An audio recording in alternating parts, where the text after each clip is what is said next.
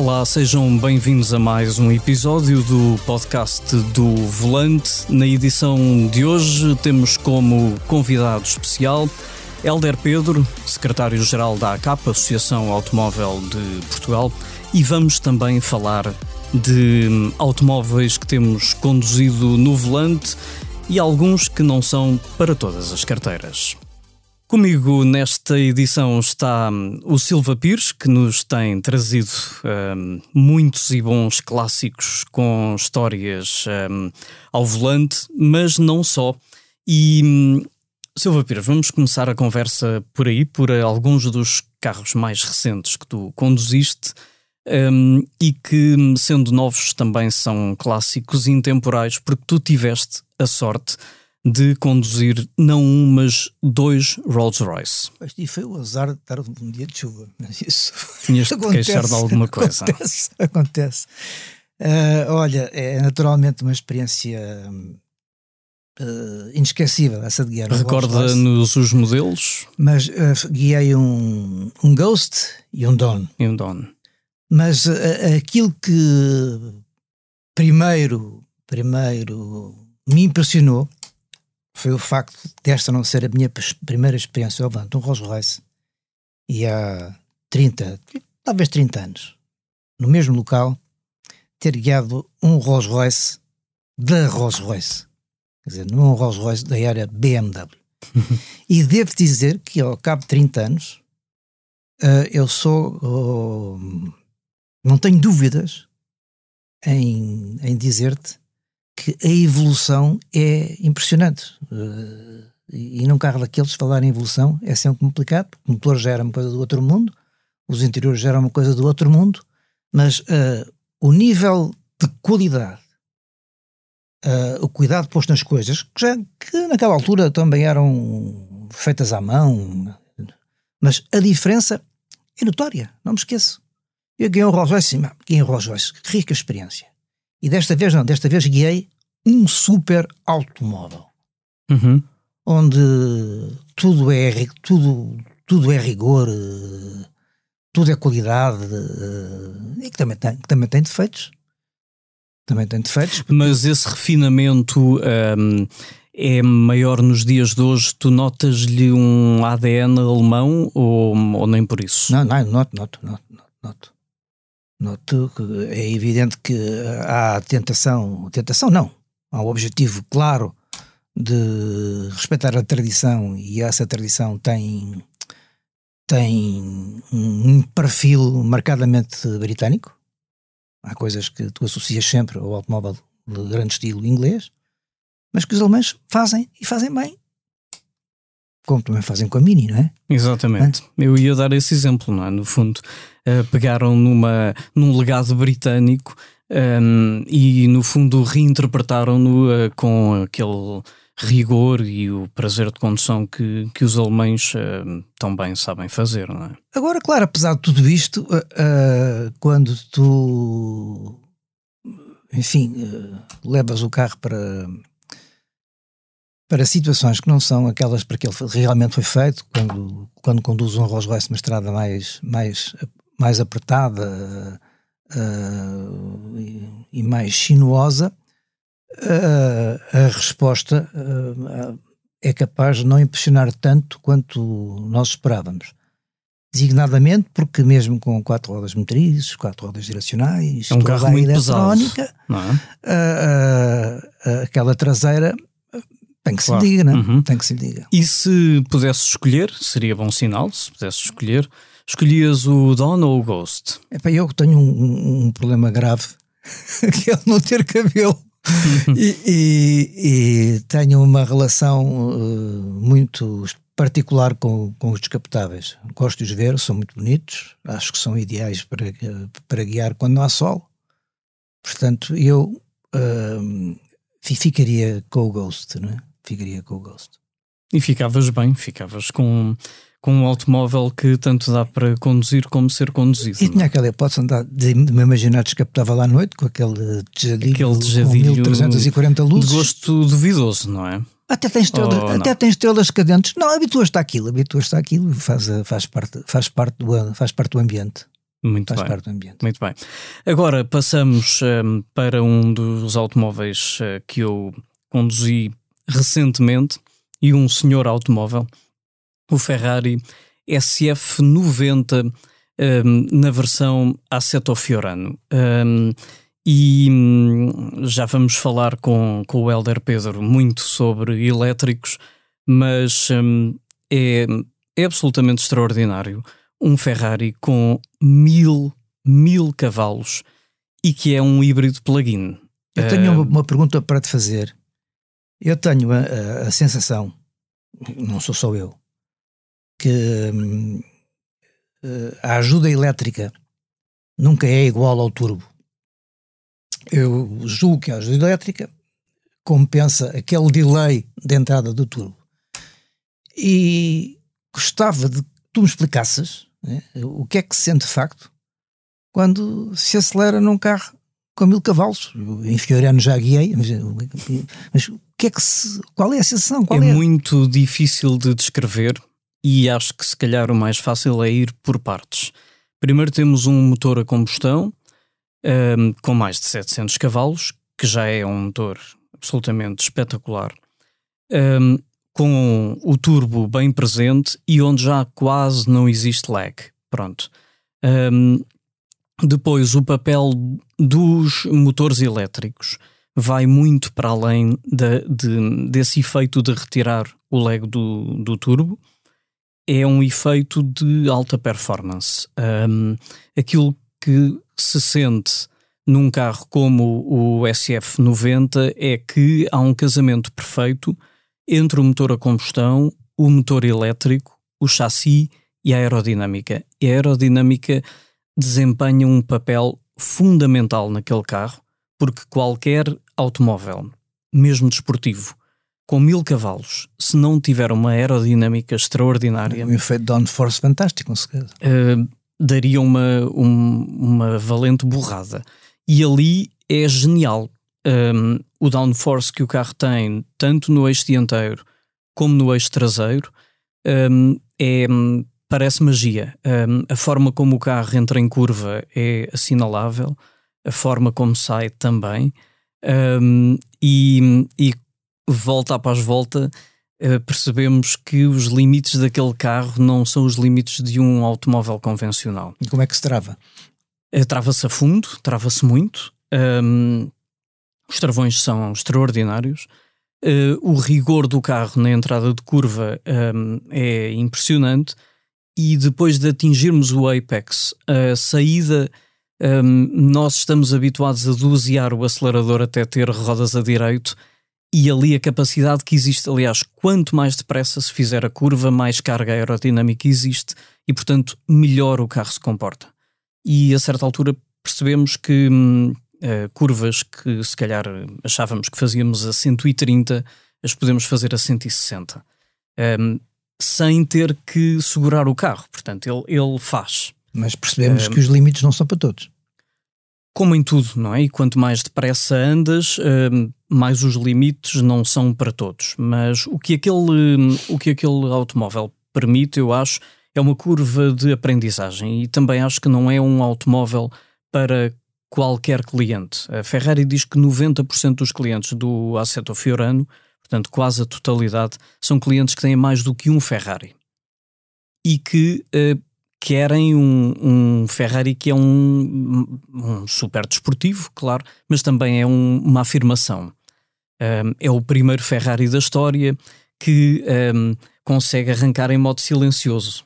É? Isso eh, por acaso custou-me. Um, ele também pode arrancar logo a fazer barulho. Mais mas ligar à porta do casino de Monte Carlo. Mas ligar, exato, ligar um automóvel que é um Ferrari e ele não fazer barulho é, é estranho. Um, mas depois lá está, quando, quando se anda com ele em pista, um, ele tem pormenores incríveis.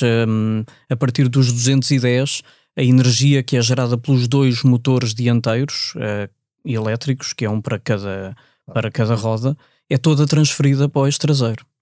Portanto, a partir dos 210 ficamos com os 1000 cavalos no eixo traseiro. E o carro não perde eficácia, antes pelo contrário.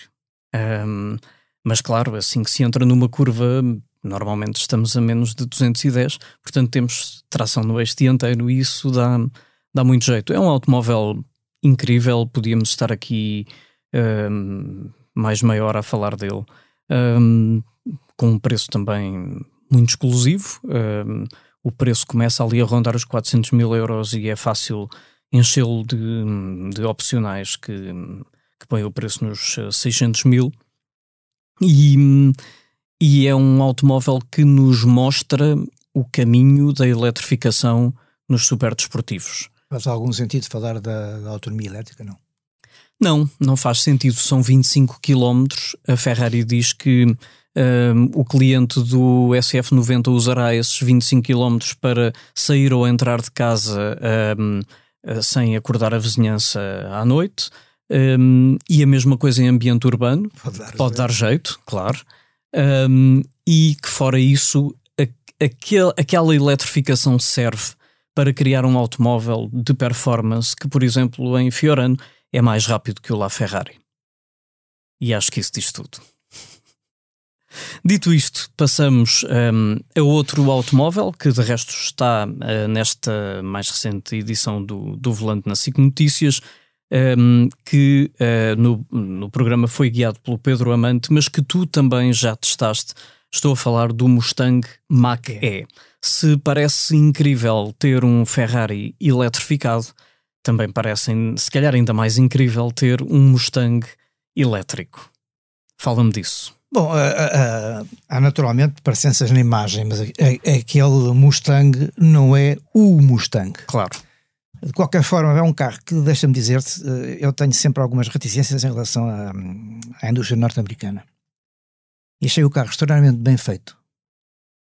E, e por graça disse até aos, uh, aos espanhóis que o trouxeram até nós, que se devia dizer aos americanos para convidar o Sr. Elon Musk para ver um, um Mustang Mach-E, são dois produtos americanos, e em termos de qualidade de acabamento, é o dia e a noite.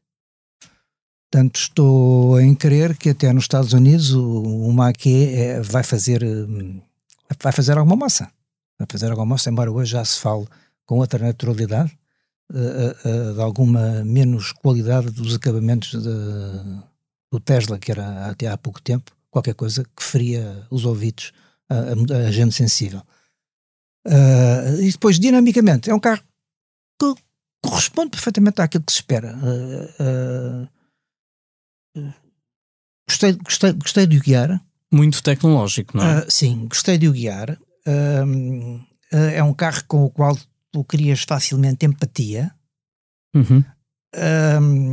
Que, que, no meio daquela tecnologia toda consegue aparentar alguma naturalidade, nada daquilo é, nada daquilo é, nada daquilo é forçado, uh, uh, futurista, é tudo muito, muito, muito, racional, muito racional. E sinceramente não estava à espera, não estava à espera que, que aquele produto viesse tão bem, tão bem vestido e fosse tão bem apessoado. Isso pode querer dizer que a ofensiva elétrica da Ford vai ser um, eh, ehm, forte e de respeito? Eu quero crer que sim. Eh, a Ford para mim, é a Ford para mim passa por, eh, muito pelos resultados em Portugal e os resultados da Ford em Portugal não traduzem a qualidade dos produtos, de alguns produtos da Ford. Há carros que são um sucesso na Europa uh, e que têm qualidade e que em Portugal, eu já escrevi, parece que foram mal, foram mal dissuados. Uh, este Mach é, é um carro que, que enfim, no, no, mercado que queremos ou não ainda é de nicho, no mercado dos elétricos, uh, e até porque tem um preço interessante. Para elétrico? Para não? elétrico, claro. Estamos a falar de um carro que, enfim, começa nos 50 mil, mas se calhar se compra por 60 eh, mil euros. Uh, pois depende daquilo que lá puseres dentro, claro. não é? Uhum. Uh, uh, mas é um carro que está na linha, na linha, na linha com, com, com a concorrência, tem imagem, tra transmite-se uma ideia de robustez que nem sempre se associa a todos os elétricos. E tem espaço, é fácil de guiar, é amigável em, em, em, toda a utilização da tecnologia. É um produto com, com cabeça, tronco e membros. Muito bem, gosto de te ouvir a dizer bem dos automóveis elétricos. Mas como uh, sabes, não posso ter um elétrico, não é uma questão podes, de logística, eu não posso ter um. Já há aí toda uma transformação de mentalidade que, que folgo muito em, em sentir. Sim, senhor. Muito bem, dito isto, vamos à conversa com o nosso convidado desta semana. E agora damos as boas-vindas uh, ao nosso convidado especial desta edição do podcast do Volante, Helder Pedro, secretário-geral da ACAP, Associação Automóvel de Portugal, que toma conta deste setor que vive tempos uh, conturbados, mas sempre com um olhar no futuro. Helder, bem-vindo. Uh, obrigado por estar connosco. É um retrato muito cinzento nos dias que correm do setor automóvel, não é? Boa tarde, antes de mais, eu que agradeço em nome da ACAP o convite. Sim, o setor automóvel é um setor barómetro da nossa economia, como a ACAP tem eh, dito ao longo dos anos. Uh, nós em Portugal temos indústria, temos comércio e com a crise que tivemos o ano passado, com a pandemia que existiu, o setor automóvel foi desde logo um dos mais afetados uh, pela crise, digamos, vivida, desde logo o encerramento de fábricas, encerramento também dos concessionários, e em Portugal teve uma das maiores quedas percentuais, aliás, em 2020 teve a segunda maior queda percentual em toda a União Europeia, dos 27 países e mesmo considerando o Reino Unido. Isso explica um bocadinho a situação em que se encontram eh, os concessionários de automóveis, as empresas do setor. Eh, não podemos aliar-nos do facto de eh, o setor automóvel em Portugal, do comércio automóvel, ter um canal tem um grande peso, sobretudo nos últimos anos, que é o canal do Rentacar. O facto de Portugal ser um país com o turismo a ter um peso tão significativo como tem na economia e o facto também do setor do turismo ter sido talvez o mais afetado de todos, uhum. uh, ou foi sem dúvida o mais afetado, isso teve implicação, digamos assim, na procura no setor automóvel e concretamente no que foi o mercado global, o mercado final. Neste momento assistimos a uma lenta recuperação, digamos assim, mas 35% abaixo dos valores de 2009, portanto estamos acima de 2020, mas não é comparável, digamos, com 2020, portanto aquilo que é feito na generalidade dos países é comparar com 2019, estamos, portanto, 35% dizia eu abaixo de 2019, eh, e a situação, digamos, acresce agora um outro problema que é a crise dos semicondutores na indústria, com fábricas a encerrar e a adiar, digamos, a entrega das encomendas aos clientes, o que de facto é, é muito complicado. Hum. E, e, há um fim à vista para, para este cenário? Ou é difícil, à data de hoje, prever quando é que se consegue inverter essa tendência? Bom, nós eh, consideramos, enfim, e temos que ser otimistas aqui em todo este processo, que no próximo ano eh, a situação poderá eh, retomar aquilo que é a normalidade. Desde logo, infelizmente, estamos todos a assistir com estas decisões que têm sido tomadas e com a situação do país a mais um ano perdido, diria mesmo, no setor do turismo, não é? Isso tem também influência no nosso mercado, mas dizia eu, enfim, e as perspectivas vão nesse sentido, esperemos que em 2002 eh, por um lado, a crise que vem de, de, da pandemia se ultrapasse e, portanto, se possa retomar aquilo que era o período pré-pandemia, e o outro aspecto também dos semicondutores, que tem vindo a afetar bastante a nossa indústria. Uh, neste momento, a Comissão Europeia, há uma grande dependência, como sabemos, neste setor da Ásia, não é? Uhum. Mas a Comissão Europeia tem um pacote de apoio muito significativo, os Estados Unidos também, uh, para a América, uh, e, portanto, nós esperamos que essa oferta aumente, digamos assim, no próximo ano e também esse aspecto negativo se possa ultrapassar em 2022. Helder, o mercado do rent-car vai sofrer algum, alguma alteração com a, com a subida dos elétricos? Bom, eh, eu acho que o mercado rentacar, tal como o, resto do mercado, eh, tem, digamos, também que acompanhar esta evolução que o mercado está a ter em termos da penetração dos elétricos. Eu penso que neste momento as empresas já oferecem, digamos, também uh, esse tipo de soluções. Agora, temos que ver que também os elétricos, neste momento, no nosso mercado, nas vendas, representam 5,4%. Não é? estamos, uh, tínhamos uma das percentagens mais elevadas, já não temos, estamos na média da União Europeia, porque, entanto, houve países que ultrapassaram, mas, portanto, são 5,4% no mercado. Mas eu penso que sim, que o mercado de, do rentacar também irá, digamos assim, acompanhar aquilo que é a oferta de elétricos, que vai sucessivamente existir, quer elétricos, quer híbridos plug-in, naturalmente. Esses números refletem de algum modo alguma resistência à compra dos elétricos? Eh, eu penso que não, mesmo assim, eu penso que atendendo àquilo que neste momento ainda é o preço, naturalmente, do veículo elétrico que precisa que os Estados uh, tenham um incentivo, um subsídio, portanto Portugal também tem esse incentivo. Infelizmente, no último ano, em Portugal, o incentivo manteve-se uh, o mesmo e até este ano o Governo descontinuou o apoio para veículos de passageiros adquiridos por empresas elétricas, portanto tinham um apoio e deixaram de ter. Uh, mas dizia, enquanto outros países, até por causa da pandemia, como a Espanha, a França, a Itália ou até a Grécia, uh, aumentaram ou até duplicaram esse incentivo, mas eu penso que isto reflete aquilo que ainda é a procura, porque também não nos podemos aliar, aliar do facto de que, apesar de ter havido no último ano, ano e meio, um aumento dos pontos de carregamento, é ainda uma situação que não há uma política de cobertura eficaz, na nossa opinião, daquilo que são uh, a capilaridade do país em termos de ponto de carregamento. Portanto, esta, esta percentagem reflete aquilo que é a, a, procura, digamos assim, quer de particulares, quer de empresas, sendo que as empresas uh, foram seriamente afetadas este ano com o facto de deixarem de ter o incentivo uh, na compra, embora tenham incentivos fiscais, digamos assim, durante a, a utilização. Mas, portanto, é esta a evolução que vai ter, não é? Estamos a fazer o que é necessário para aumentar essa capilaridade. Eh, na nossa opinião da ACAP, eu ainda há pouco tempo participei num debate com o responsável da Mobie, que gera todo este processo e que dizia que de facto temos vindo a aumentar, mas na nossa opinião não. Porquê? Porque há estudos a nível europeu nesta matéria, e nós mesmo com postos públicos e privados estaremos de 2.500, aproximamos dos 3.000 pontos, o Governo está a instalar hubs em algumas eh, capitais de distrito, Leiria, Viseu, etc., com pontos de carregamento rápido, pontos de carregamento uh, não rápido, mas, uh, dizia eu, nós temos um estudo que aponta que em 2025 nós devíamos ter 20 mil pontos de carregamento em Portugal, 20, 25 mil pontos de carregamento. Uhum. Isso seria aquilo que daria a segurança para aquilo que é o parque circulante do mercado. Mas o problema também não é só em Portugal, o problema é em toda a União Europeia. O, o facto é que há quatro países, nos 27 países, que têm 70% dos pontos de carregamento. Uh, e isto mostra o muito que há a fazer Estamos ainda. Estamos a falar dos nórdicos. Dos nórdicos, exatamente. Uhum. Holanda, Dinamarca, Alemanha, Suécia.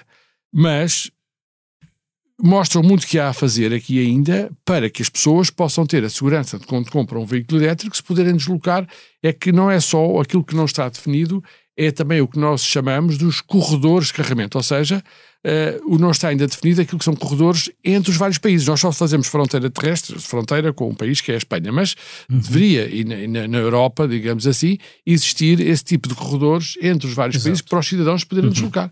De outra forma, é, é difícil, digamos assim, uh, assegurar essa cobertura. E a infraestrutura vai acompanhar um, o, o, mercado automóvel, ou seja, porque nós ouvimos um, de Bruxelas as preocupações com a eletrificação do automóvel, as marcas estão todas a eletrificar, várias já anunciaram, até muito antes das metas europeias de 2035, que vão deixar de produzir automóveis com motor a combustão. A infraestrutura vai acompanhar isto? Ou Bom, não vai acompanhar de todo? Até o momento, a opinião que existe em termos europeus é que não tem acompanhado. Não tem acompanhado também porque não há uma orientação a nível europeu para os diversos países, no sentido de haver, em cada país tem que haver X pontos de carregamento. Quarta-feira foi anunciado um pacote de medidas eh, pela Comissão Europeia, como sabemos. Eh, há uma medida positiva que foi anunciada, que é a Comissão vai fazer um regulamento onde vai obrigar cada país, através de uma métrica que está definida no regulamento, cada país a ter um número mínimo de pontos de carregamento, uh, um número adequado ao que se pensa adequado, quer em termos de veículos elétricos, quer também pontos de carregamento de hidrogênio, que também é, é importante, uhum. que há uma grande insuficiência na, na, União Europeia. Mas estas medidas são anunciadas sistematicamente. Nós tínhamos neste momento um objetivo em 2030 de 37,5% de redução de emissões. Isso haveria uma expectativa, tinha que haver 3 milhões e meio de pontos de carregamento. Mas se eh, como é previsto, agora vai haver uma negociação entre o Parlamento Europeu, os vários governos, aumentarmos essa meta para 50, já são 5 milhões de pontos de carregamento. Quer dizer, isto tem que se ver o impacto que estas medidas têm quando são tomadas, não é?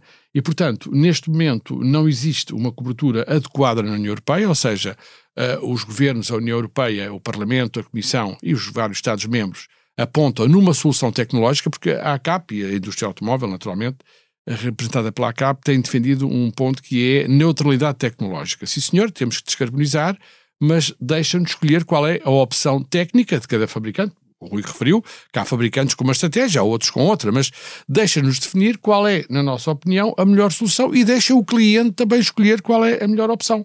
Claro. É, é isso que nós temos referido, não é?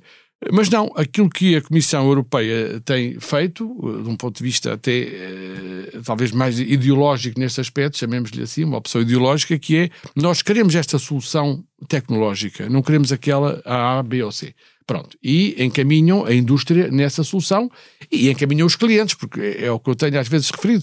Os concessionários de automóveis, as marcas de automóveis, não podem, quando têm uma oferta, digamos, de produto, não podem obrigar o cliente a ir numa direção se o cliente acha que não é a melhor solução para uh, o seu dia a dia, não é? Portanto, o princípio da neutralidade tecnológica era fundamental, mas não é essa a orientação uh, da Comissão Europeia, isto não existe noutras partes do mundo, mas nós estamos na União Europeia, não é? Uh, não existe esse tipo de, de, de digamos, de, de, capacidade de dar a liberdade de escolha, que na nossa opinião deveria existir, e portanto tem que haver da parte dos poderes públicos também a garantia de que há uma rede de pontos de carregamento que assegura essa comodidade aos utilizadores e ao cada vez maior número crescente digamos assim, de veículos que têm que existir necessariamente para cumprir as metas, porque de facto, como sabem, a partir do ano passado, o não cumprimento das metas traz aos construtores de automóveis, eh, enfim, o risco de pagarem multas Exatamente. muito significativas, não é? Pesadas, e naturalmente, pesadas, e naturalmente tem que haver aqui, eh, para quem está na União Europeia, eh, uma adaptação a estas normas e tem que haver aqui uma diversificação digamos, da oferta, mas em conclusão nós defendíamos, defendemos o ponto da neutralidade tecnológica da oferta, seja um elétrico, um híbrido plug-in ou um motor de combustão de baixas emissões, com as novas normas Euro, e, e compete ao cliente, digamos assim, competir e escolher, mas não é essa a opção da, da Comissão Europeia. Até porque a própria Comissão Europeia, às tantas, parece que passa a imagem de que um automóvel elétrico é um, é um produto com zero impacto ambiental e isso toda a gente sabe que não é verdade, basta ter lá o pack de baterias para, para ter um impacto ambiental associado, não é?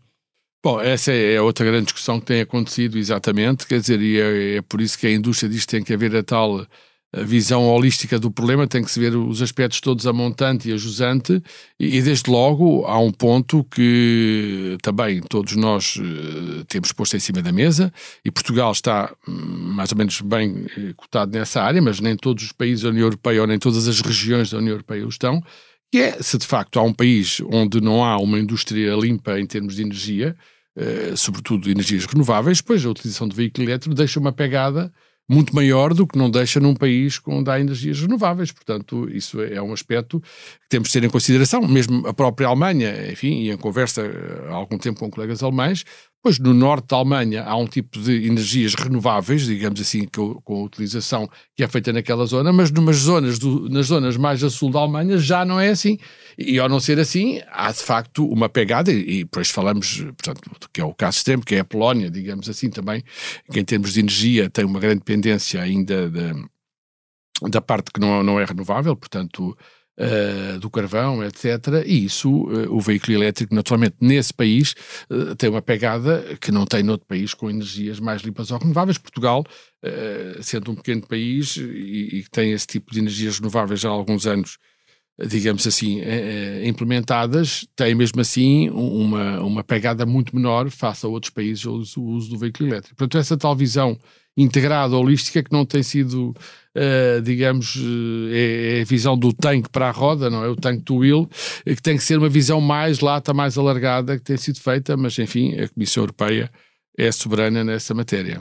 Helder, porquê, porquê que esta corrida ao elétrico uh, faz esquecer ou, ou diminui as discussões sobre o hidrogênio e sobre os eventuais novos combustíveis capazes de fazer um motor, de, um motor tradicional uh, emitir zero Exatamente, é uma excelente questão.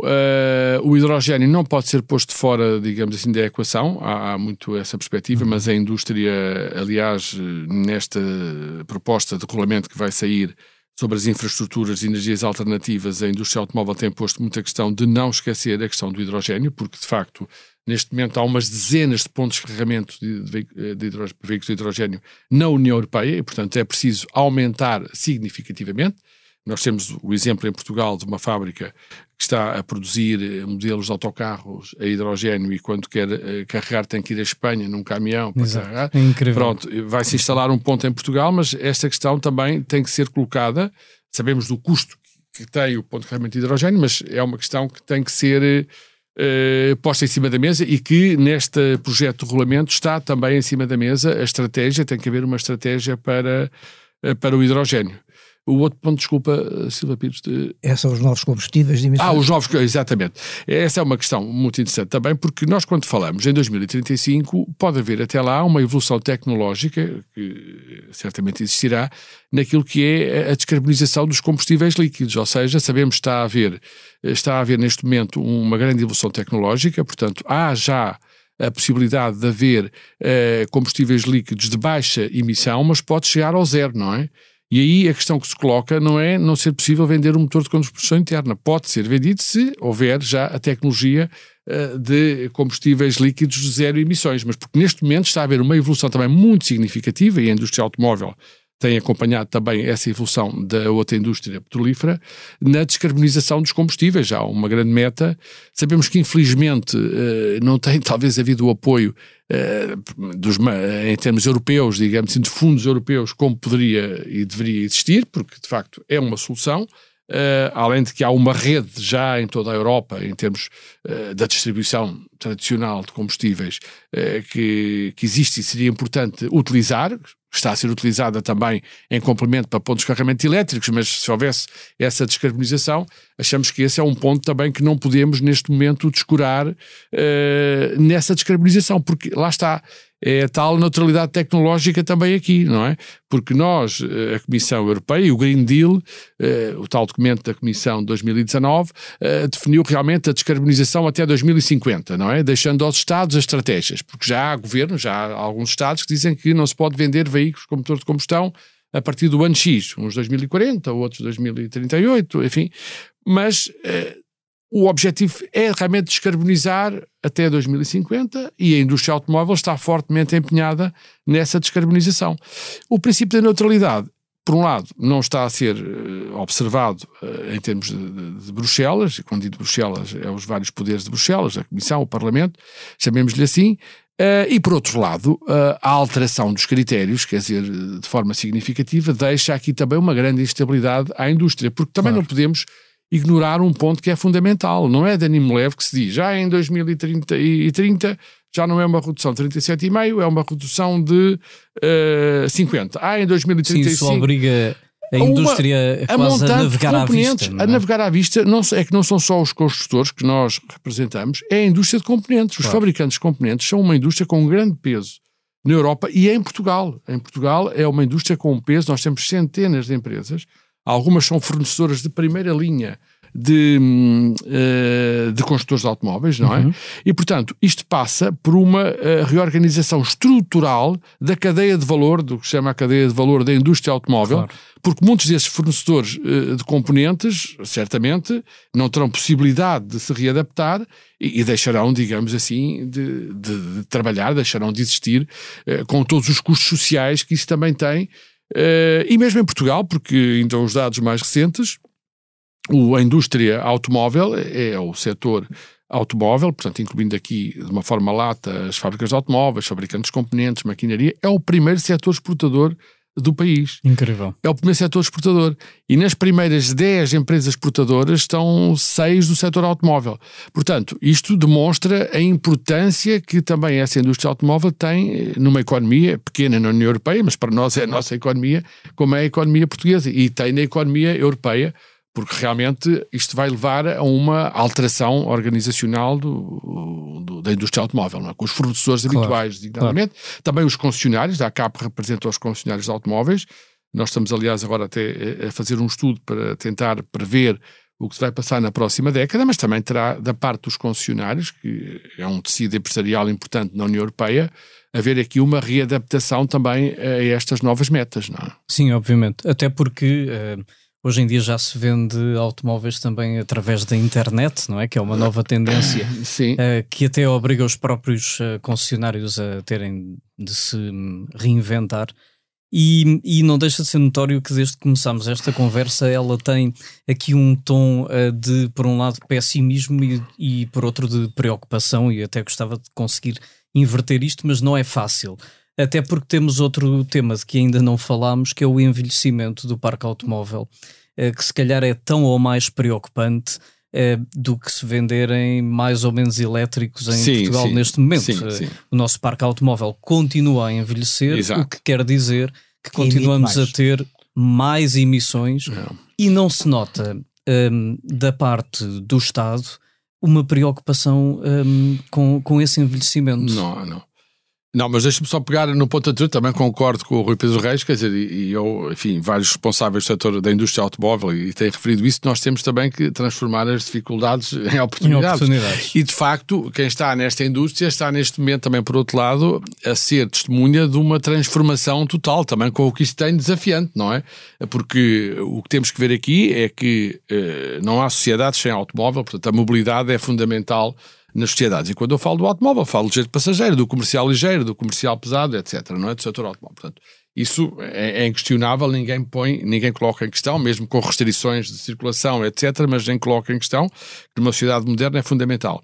E todos estes desafios que estão a ser colocados são realmente eh, bastante interessantes para quem está aqui a prever o futuro e tentar de algum modo prever o que se vai passar. Portanto, isto para tirar um bocadinho o tom também mais carregado. Mas, oh, Helder, então nesse caso eu vou fazer uma, vou fazer uma, uma, uma pergunta. Uh, nesses fóruns em que o secretário-geral da CAP tem, tem participado, não se fala da, da, da, eletrificação em África, na América Latina, em alguns países da Ásia. Não, Como é, é que vai ser? Oh, oh, oh, oh, Pires, é isso que eu estava a dizer há bocadinho. Nós temos isto tudo porque nós estamos, nascemos e vivemos num espaço que se chama União Europa, e não só Europa, União Europeia, porque há países da Europa que não estão na União Europeia, alguns estavam e saíram, não é? Portanto, isso todo com toda a razão. Portanto, eu comecei por, por afirmar exatamente isso, uh, porque realmente nós estamos num, numa, numa, zona geopolítica, digamos assim, uh, que é das mais exigentes em termos regulamentares. Uh, nós, o setor automóvel tem cerca de 80 e tal regulamentos, que é, é, difícil mesmo para quem está no setor, para os engenheiros deste setor acompanharem a quantidade de regulamentos, mesmo agora esta semana estão a sair vários. Uh, exatamente, nós estamos num espaço geopolítico em que uh, os nossos decisores, quer nacionais, quer sob a bandeira da União Europeia, têm das de regulamentações mais exigentes, porque a nível mundial, exatamente, não há uma qualquer obrigatoriedade, mesmo de qualquer organização, para que em África ou na América Latina ou na Ásia haja este tipo de, de exigências. Isso é um aspecto uh, de estarmos na Europa. Eu, enfim, nós não podemos ignorar que as questões ambientais são, de facto, uh, importantes, mas era, era bom que realmente, sobretudo organizações com responsabilidade a nível mundial, que é a organização máxima, e sei que há preocupação sobre essa matéria, eh, que é a Organização das Nações Unidas, eh, deveria também ter isso em consideração. Eh, as cimeiras do clima que foram feitas, quer no Rio de Janeiro, quer depois quer em Paris, mas o que é facto é que existem as soberanias, não é, de cada um dos continentes e aquilo que dizes tem toda a razão de ser, porque só na União Europeia é que há, enfim, e nós estamos na União Europeia e os construtores que estão, por isso é que eu dizia há pouco, na União Europeia têm que cumprir com, com essas normas, não é? E quando deixar de haver estádios de futebol para eliminar com as baterias, o que é que lhes vamos, que é que lhes vamos fazer? Quando deixar de haver... Estádios de futebol para eliminarmos com as baterias que sobram dos carros elétricos. Uh, pois, aí é, é, é, uma questão, digamos assim, que temos que ver na altura, não é? O que é que, o que, é que irá acontecer, digamos assim, quer num, quer noutro caso, não é? Exatamente, é. Mandamos para a África com os Mandamos também, exatamente, que é o que acontece, infelizmente. Então, é o que acontece. Ou então, nessa Eu... fase, já estamos noutro patamar oh, e os elétricos já são já não são a, a tendência do futuro, oh, também pode acontecer. Oh, poderão isso, deixar de ser, mas isto, é, esta questão da União Europeia ter este tipo de regulamentação, eu estive há uns três anos, no, por acaso, no, no Salão Automóvel de, de Macau e estive com vários representantes construtores chineses e eles diziam, vocês na Europa têm esta regulamentação que de facto, bom, mas nós estamos na União Europeia, não é? E a União Europeia tem de facto estas normas que eu digo, é, é positivo no que respeita, digamos, à questão da proteção ambiental, nós somos a Europa, uh, e temos obrigações, enfim, até de dar o exemplo em algumas matérias, mas eh, aquilo que nós enfim, criticamos é o radicalismo que às vezes leva às decisões, o, o não respeitar a neutralidade tecnológica, e isso é fundamental.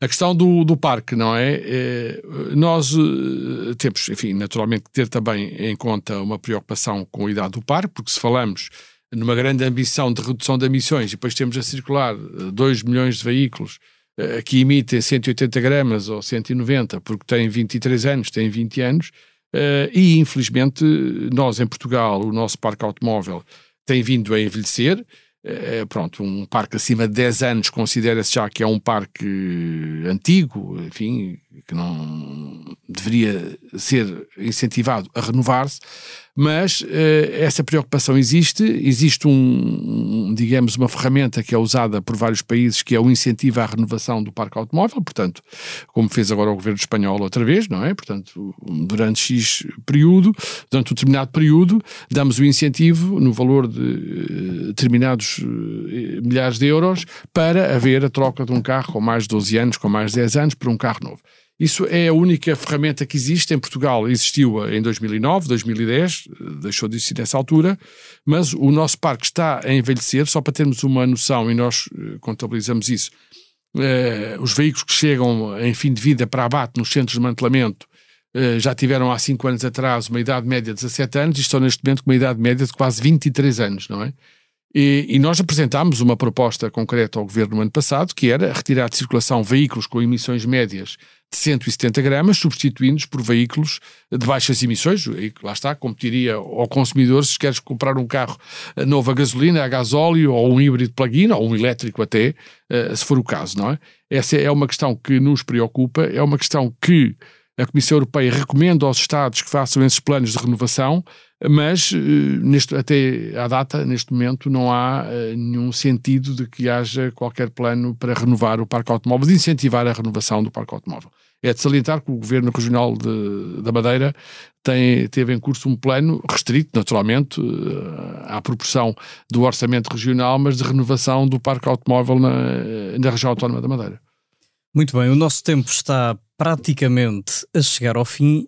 Um, e eu queria agora personalizar aqui um bocadinho um, a conversa e, e, é uma dúvida que eu tenho, um, que é o secretário-geral da ACAP um, é uma das pessoas que melhor conhece o setor e melhor conhece a oferta automóvel. Deve ter uma grande dificuldade em escolher o automóvel que conduz no dia a dia, ou não? Sim, eu, sendo o secretário-geral de uma associação por, por, uma questão das funções, nunca falo de marcas, aliás, os colegas jornalistas sabem disso, eu tento ser o mais neutro possível, digamos, a CAP uhum. representa uh, todos os construtores de automóvel, à exceção do último que apareceu, e que, portanto, não, não faz parte de qualquer associação a nível eh, mundial, mas Exato. é um construtor uhum. de veículos elétricos, uh, mas representa todos os construtores. Uh, não foi assim no passado, há mas hoje em dia representa, portanto, e naturalmente não só europeus, como asiáticos, etc. Uh, e, portanto, nós, eu e a minha equipa, temos, enfim, essa questão da máxima neutralidade naquilo que é a escolha, digamos, do veículo ou da marca para conduzir e tentamos diversificar o mais possível, digamos assim. Pronto, é uma resposta, é, era o que eu esperava. É, pronto, politicamente exato, correta. Exato. Eu, eu pergunto-me é como é que faz o secretário-geral da ACAP quando tem que ir a um encontro uh, com uma marca, vai do Uber?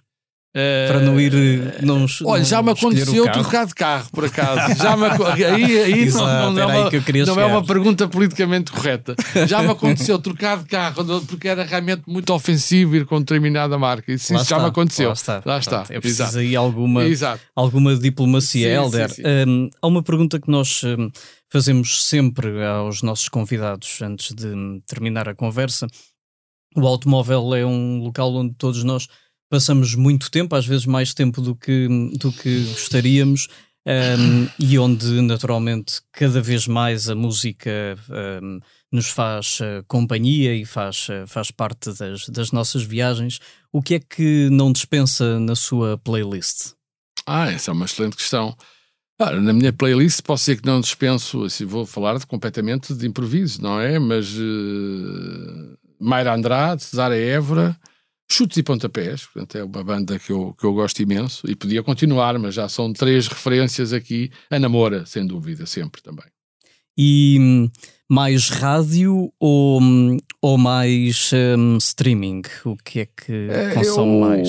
Rádio, muito rádio ainda. Enfim, sou de uma geração da rádio em que a rádio. Eu ouvia rádio em casa há muitos anos, quer dizer, hoje em dia. Já ouvíamos, hoje em dia todos. já ninguém Exatamente. ouve rádio. Eu não tenho rádio, não tenho rádio em casa, não é?